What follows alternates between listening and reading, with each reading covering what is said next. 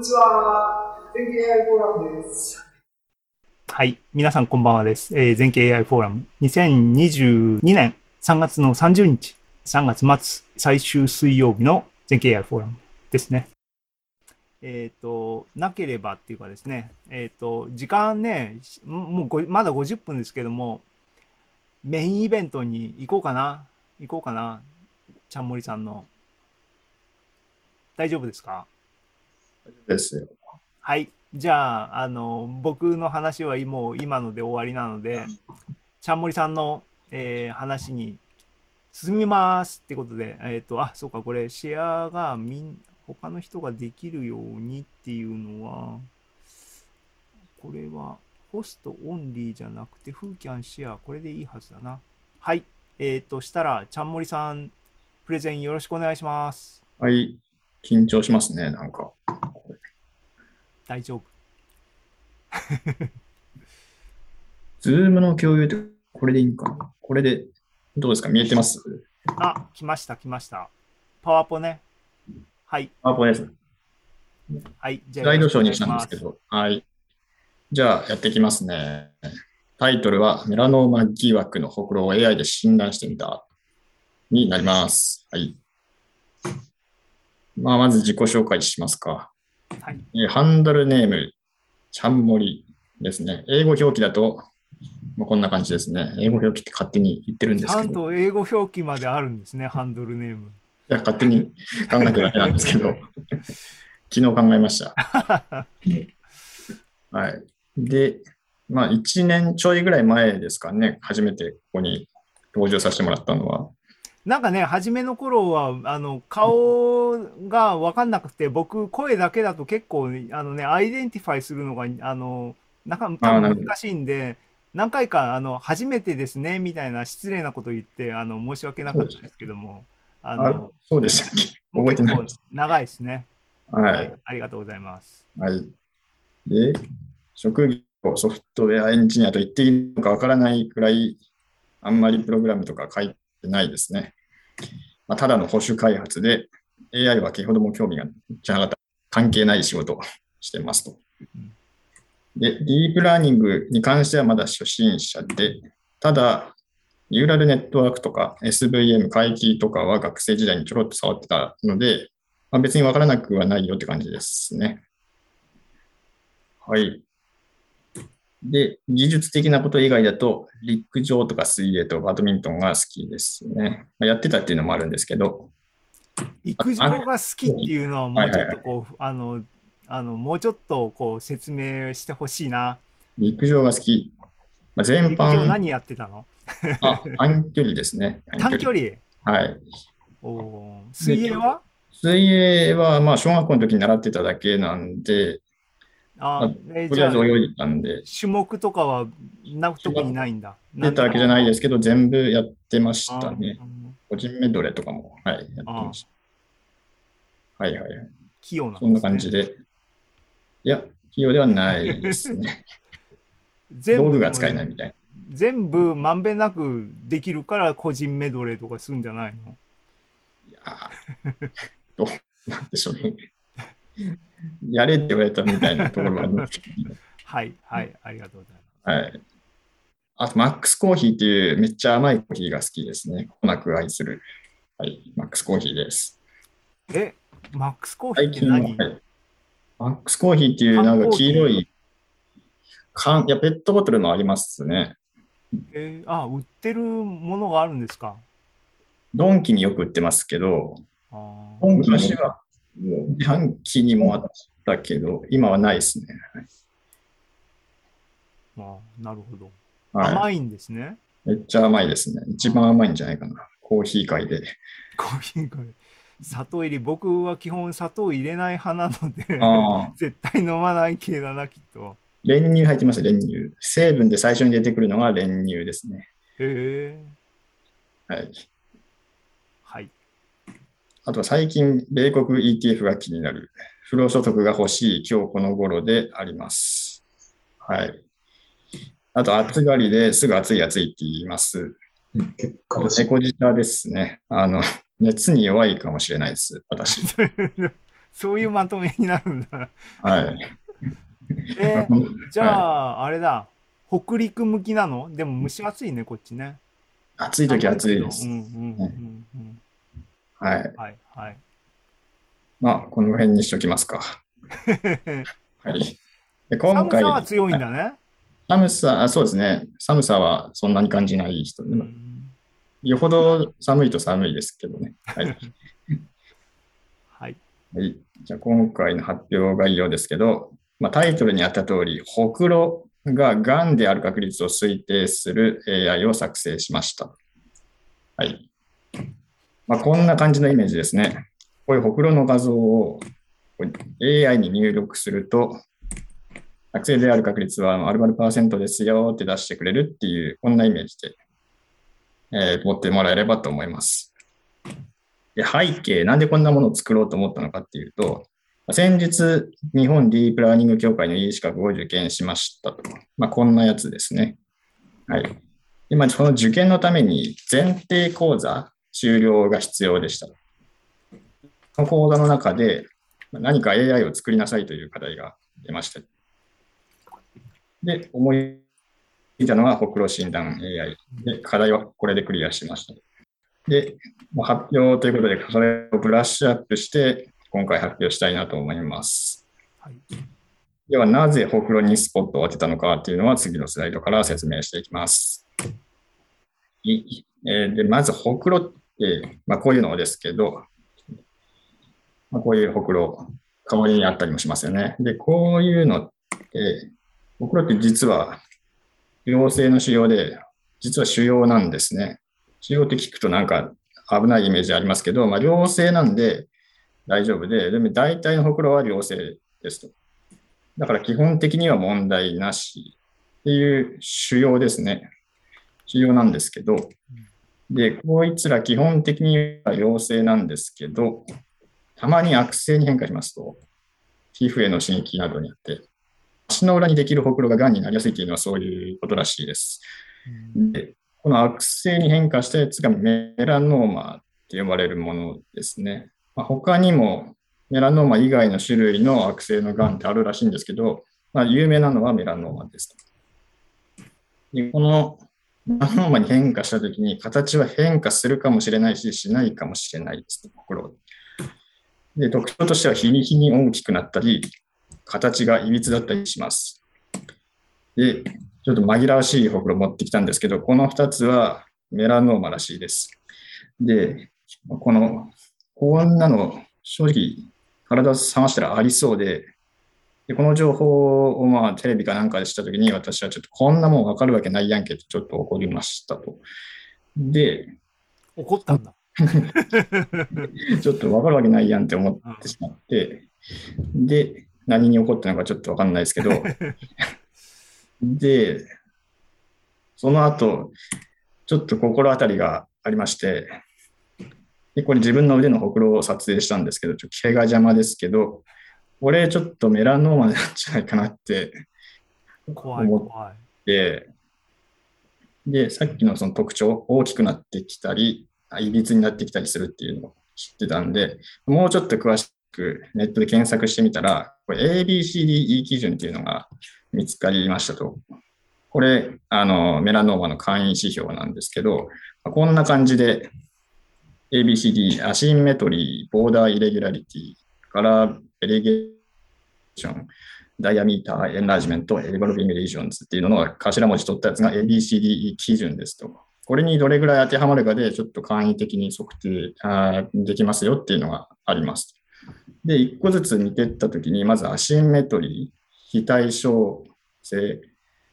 これはですね、まあ、ここで切ると対象に見えなくもないけど、自分はあんまりそうは思わなかったので、一個ずつ見ていくと、これは丸 当てはまってしまいましたと。で、ボーダーイレギュラリティ。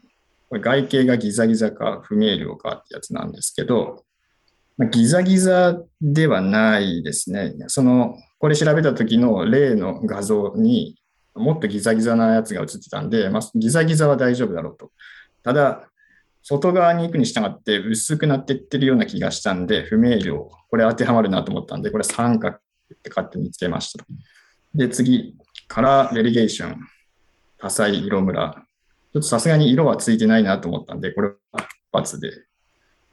で、ダイヤミーターエンラージメント、これ6ミリ超えるかどうかってやつなんですけど、測ってみたら6.1ミリぐらいあったんで、これは当てはまってしまいましたと。で、最後、イボルビングリージョンズ、大きさ、色、形などが経年変化。まあ、正直ちょっと大きくなってるような気がしないでもないし、たまに実家に帰った時に、あれ、あんたまた大きくなったんじゃない？それって言われたことが、というかよく言われるんで、まあ、三角としておきましょうか。で、測定し終わった後に、やばい、割と当てはまるぞと。これメラノーマなんじゃないかなっていう疑惑が浮上しました。で、やばい、どうしようってなったんですけど、どうしようとなって、あ、そうだ、AI で調べるという結論に至りましたと。まあ、いや、病院行けよって話なんですね。まあ、それは一旦置いといてと。で、まあ、せっかくだから AI でやってみてもよくない。世界初かもしれないよと。まあ、お金稼げるかもよみたいなところがあって、とりあえず、病院にも行かず AI を作ることにしました。ということで、まずはデータセット探しで、えっ、と、探してみました。一瞬で見つけましたね。カグルにありました。うんはい。まあ、世界初かよとか言っておきながら、早速2番煎じになってしまったんですが、まあ、やり通すのが重要だろうと、初心者でしカグルでメラノーマコンペみたいなのがあったってこと、ありましたね。メラノ、あ悪性かどうかってやつですね。あそのものズバリみたいな。そうです。えー、はいはいはい。それは、あの、コンペ？コンペですね、もう終わってるんですけど、はい。えー、なるほど。はい。じゃあ、そその、グランドマスターたちとのコンペティションってことだね。ちゃんもりさんのね、今回はね。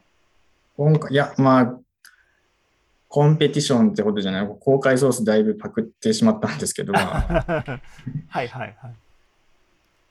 ということで探して見つかったのは、学習用画像3万3126枚いて、良性が3万2000ちょっと、悪性が584枚と、ちょっと悪性がやっぱ少ないかなって感じがしますね。まあ、それはしょうがない。って感じなんですけど、悪性が稀なんで。で、次にモデル設計を行います。P 資格の前提講座の時は、2019年に発表された E- エフィシェントネットっていうモデルだったんですけど、発表するにあたって、これはちょっと映えないなと。あの、画像を入れて結果が出てくるだけなんで、しかも数字で出てくるだけなんで、ちょっと映えないなと思ったので、今回は発表映えしそうな VGG16 プラスアテンションを使ったモデルでやってみようということで、これでブラッシュアップしました。映えないっていうのは、若者言葉なんですか？最近なんか映える、映えないっていう、最近ではないですね、流行ってるんで、最近、流行って残念前。前に。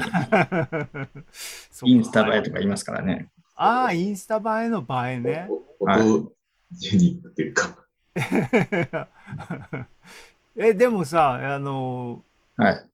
あまあ今から多分説明あるんだけど、エフィシャンネットが映えないから BGG に行くってなんかすごい5年ぐらい時間を遡ってるような気がするんだけど、そんな、そんなことでもないの？どうですかね、そうですね、プラスアテンションしたのはそんなに古くないんじゃないかなと思ってはい。ますね。はい。あ、そうです。で、の、えっと、元になっあと、モデルの元になった論文は2018年ぐらいに出てるやつなんで、まあ、そんなに古くはないですね。うんはい。で、まあ、これを使うとですね、モデルが重要視した部分を可視化することができて、まあ、ちょっと発表映えするかなと思ったので、これ選びました。まあ、精度は捨てて、映え選んだって感じですね。で、まあ、例としてはこんな感じ。これ、クラス分類の論文なんですけど、まあ、例えば、どれがわかりやすいかな。フルート？をフルートって判定するときに、どこを注目したかっていうのを、まヒートマップで、えー、と出してもらってるんで、出してくれてるんですけど、ここに注目しましたよっていうのがあって、で、まあ実際、そうですね、フルートっぽいところに注目して、フルートだよって選んでくれてるっていうふうに、なんかブラックス、ブラックボックスじゃなくて、ちゃんと根拠、特徴、どこに置いたか、重要視したかっていうのを見せ見れるっていうことで、ちょっと今回これを使わせてもらいました。で、これ、activation map だっけ？なんか、あのattention 普通にと、 activation map って最あの分類の最終レイヤーのところの、はいはいあの濃淡みたいなのを出す出してかこういうふうにヒートマップに可視化するっていうのはあの古典的にありますよね。あれとこの attention っていうのはなんか違うのかな？ attention、えーっと、まあ VGG、これ、まあまあうん、こんな感じで、VGG16 だけだとここの部分だけなんですけど、うん。この出力の1個前と2個前を分岐させて、とえっ、と、アテンション層をこの2つ作るって感じなんですけど、で、その中でどこに注目すべきかを、まあ、こことここで別々で学習させて、最後、えっ、と、グローバルアビリティプーリングして、こう3つ特徴ベクトルを作って、それを結合したものを全結合層に入力するっていうやり方らしいんですけど、あーオッケーはいはい。あれだ、まあ抜いてるんじゃなくてバイパスしてるんだね実際にね。了バイ解です。はいはい。そうですね。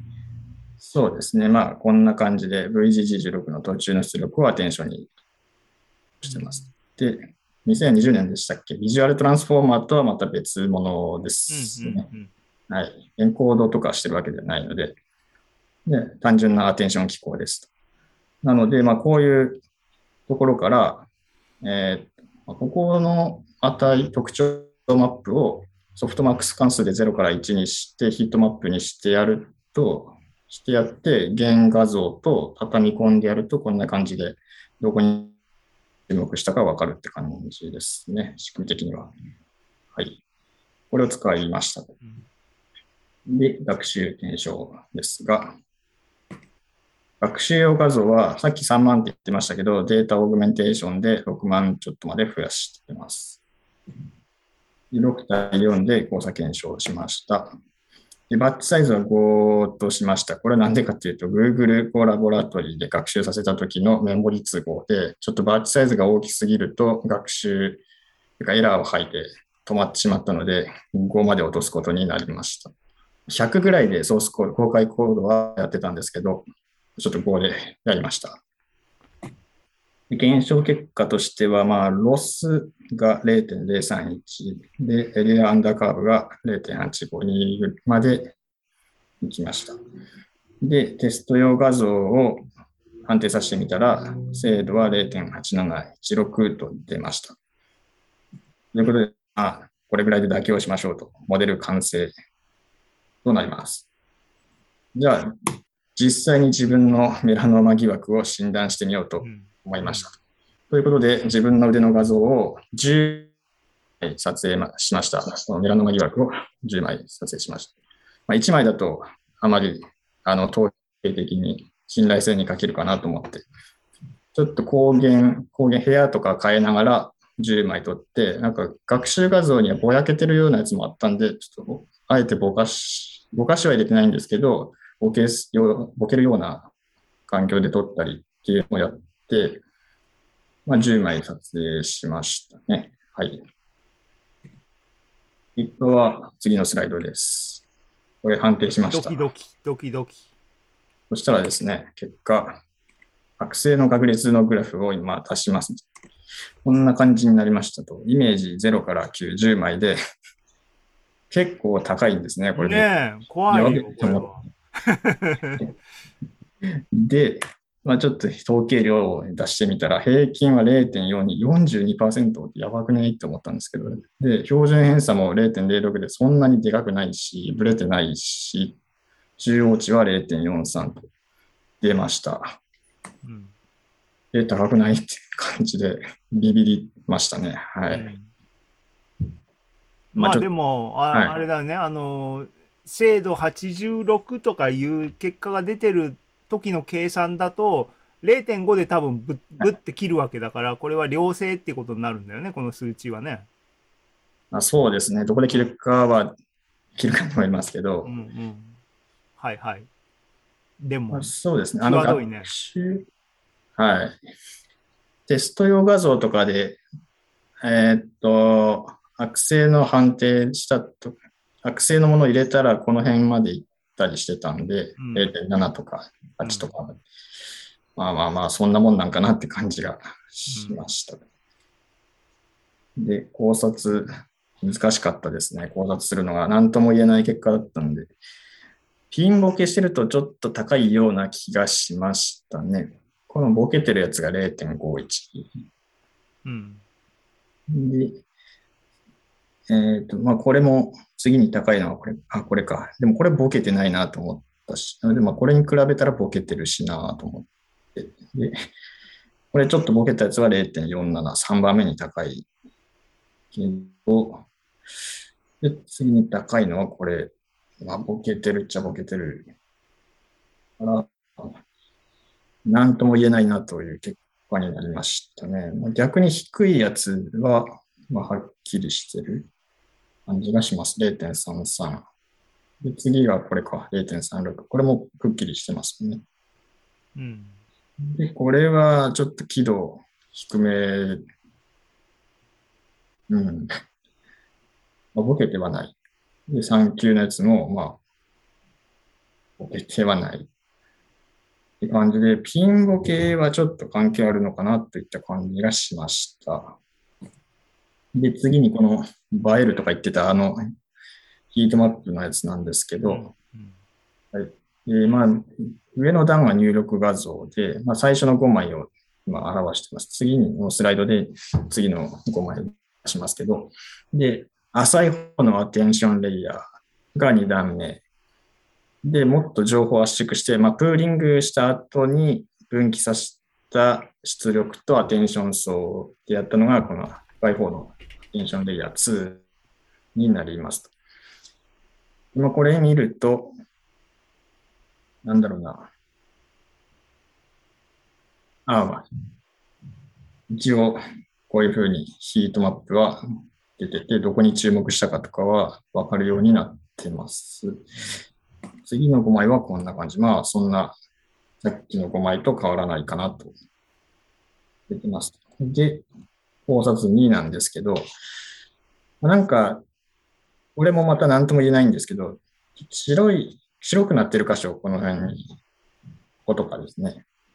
こういう輝度が高い部分がポツポツとあるんですけど、そこになんか注目してるように見えました、私には。例えば、これとか結構顕著で、この縦に線入ってる部分とかにこう注目してる感が、なきにしもあらずといったところで、これもそうですね。このちょっと白い部分にこう注目がいって、最後またここ注目するみたいなのが、えっ、と、出てるかなと思います。これとかもなかなかよく見ないとわからないんですけど、これとかなんか全体的に注目してる感じがしますね。はい。まあ、白い箇所に特徴が出てるような気がしました。これはなんでかなと、まあ、帯域色、黒がグローバルな色だと思うんですけど、そこと違うってことで出した、注目したんかなみたいな浅い考察ですね。はい。で、もう一個気になったのは、なんかたまにこういうところに、こう、注目がいってる画像が、4くらい見受けられました。なんか変なとこに特徴が出てるなと。で、これなんでかなと見て考えてたんですけど、まあ、ここの辺ちょっとよく見たら歪んでるかなと、形が。ちょっとデコってなって、へこんでるようにも見えますね。この辺ですね。こういう、こういうへこみがあるような気がしました。これのせいで、なんか、このへこみっぽいところにヒートマップの高い部分が現れてるんかなとか思ったんですけど、なんでここに出たのかちょっと難しかっ、難しいですね。なん、合ってるのかどうか今のこの説がわからなくて、まあ、ただ、こんな風に説を立てましたね。はい。ただ、なんかあまりわからなかっですね。ということで、まとめなんですけど、まあ今回自分の体にメラノーマ疑惑があったので、ま AI を作って診断してみましたと。そしたら悪性の確率42%、プラマイ0.06ある6%という結果になってしまいましたと。まあまあ高いですと。で、えーと、AI の中を可視化してみたものの有益な情報は得られるといったところでしたね。はい。まあ、感想なんですけど、まあ、まだまだ修行が足りないなといった感じですね。まあ、ちょっと、全然もありました。ちょっと急遽追加しましたけど、ふわっとした理解が多くて、えーまだまだ修行が足りないなと。そうですね。もうちょっとなんか、そのヒートマップ出すところとかに、えーとまあ、一応論文は読んでみたんですけど、えーとその辺の理解が、えーと深かったら、もうちょっとあのヒートマップから有益な情報とか得られたり、なんか有益な考察ができたりっていうことができたんじゃないかなと思ったんですけど、まあ、まだまだちょっと修行が足りないなと思いましたね。はい。っていうか、修行の前に病院へ行った方がいいですね。そうだね。あの、パラでした方がいいいいよね。ねはい。まあ、結論、病院に行ってきます。以上。はい、以上になります。こんな短いのでよかったですか、ね。いやいや、あの、ありがとうございます。あの、っていうか、え、まだ行ってないの？行ってないですね。あの、ダーモスコピー検査っていうのをするらしいんですけど、皮膚科だと。うん。それができる病院がまだ見つかってない。一件ちょっと電話かけたんですけど、うちではやってませんって言われて、次の病院を今探そうとしてるところですね。え、大きなところとかでもやってないの？こうこれ特殊なの？あ、いや、まだ一件しかあ電話かけてなかったんで、あでかいところだとやってると思います。うん。あはい。のーね。あと、OK。これって、カグルのコンペのリンクってあります？なんかシェアしてもらえる？わかる？今パッと。パッと、わかりますね。ちょっと待ってください。本田さんが病院行ってないってこう突っ込んでるよ。い本田さん、隠。れたところからなんか、そう。YouTube でね。あ、URL ありましたね。これは、一旦共有停止して、うん。ちょっと、これですね。あ、OK。はい。あ、これエフィシェントネットのコードでした。間違えました。あ、でもこの、これのコンペ。このコンペ、そのあ SIIM はいはい。で、ここに参考にしたやつ、コードも載ってますね。テンションのやつ。今2番目に送った方ですね。コンペは。はい。これ、ちなみに、あのー優勝者の正解率は何パーセントとか、まあ、コンペを見に行けばいいよね。何パーだっても0.949とかですね。OK。その、その、それって共有されてるよね、きっとどっかにね。コードがですか？うん。ノートブックは共有されてないの？いや、いや、僕、あの、心配だからさ、あの、ちゃんもりさんのモデルじゃなくて、この、はい。優勝者のモデルで、あの、自分の画像を検証して、あの、きちんと確認した方がいいんじゃないかと思ってさ。あの、本当ですね。うん。コード出てるかな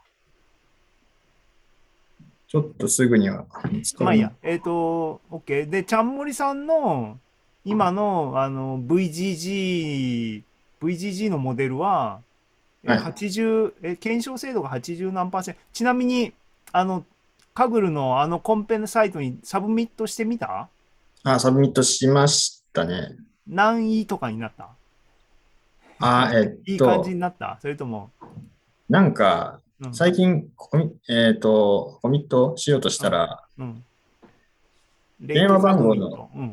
あ、そうそうそう。あのね、そううん。スマホの番号とか、多分アカウントのセキュリティが硬くなって、なんか登録しなきゃいけないね。そうです。あれが通らなくて、で、あ知り合いにあ代わりにやってもらったんですけど、ちょっと順位までは送られて こなかったんで、その制度だけちょっと教えてって。あ、その精度がうん80何パーセントってことね。で、も80何パーってどこら辺にいるんだ？う、20何パー。もう94%だな、みんな。あ今、順位を見れば大体わかるってことですかそうそうそう、うん。今見てるけど、時間かかっとるな。